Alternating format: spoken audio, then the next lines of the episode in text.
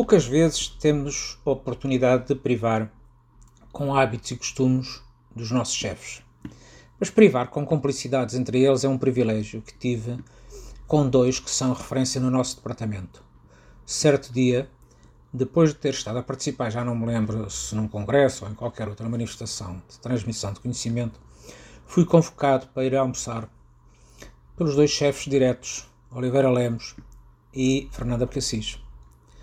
O restaurante foi o caleidoscópio que existia no Campo Grande e aí fui fazendo o papel de um jovem uh, ávido de saber que se sentia ignorante entre monstros da hidráulica.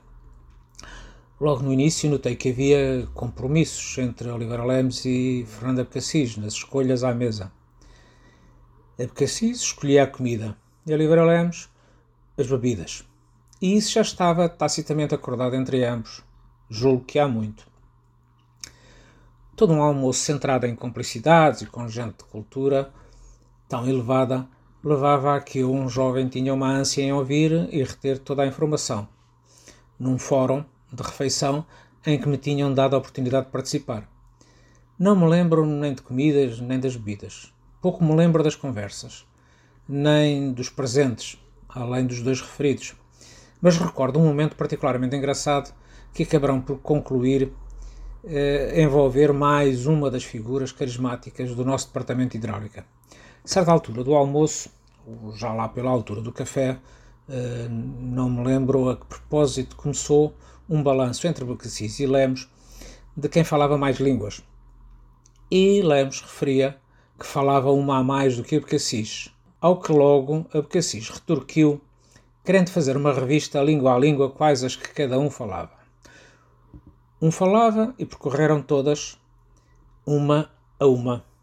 E continuou Lemos a afirmar que falava mais uma, o que deixou Abcacis curioso ao ponto de instar uh, o Lemos a dizer qual. E eis que todos soltaram gargalhada quando Lemos declarou: a língua de Saraiva.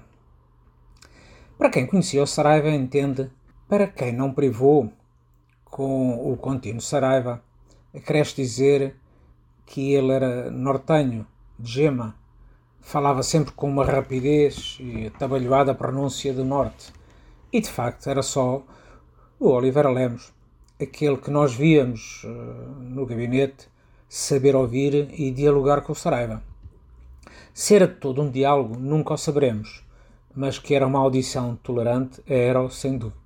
Este nosso colega, personagem com atributos e facetas tão peculiares, era protagonista de outras histórias, tais como aqui, já noutra oportunidade, em que ele tinha estado no mote de conversas, neste caso, em conversas de viagem.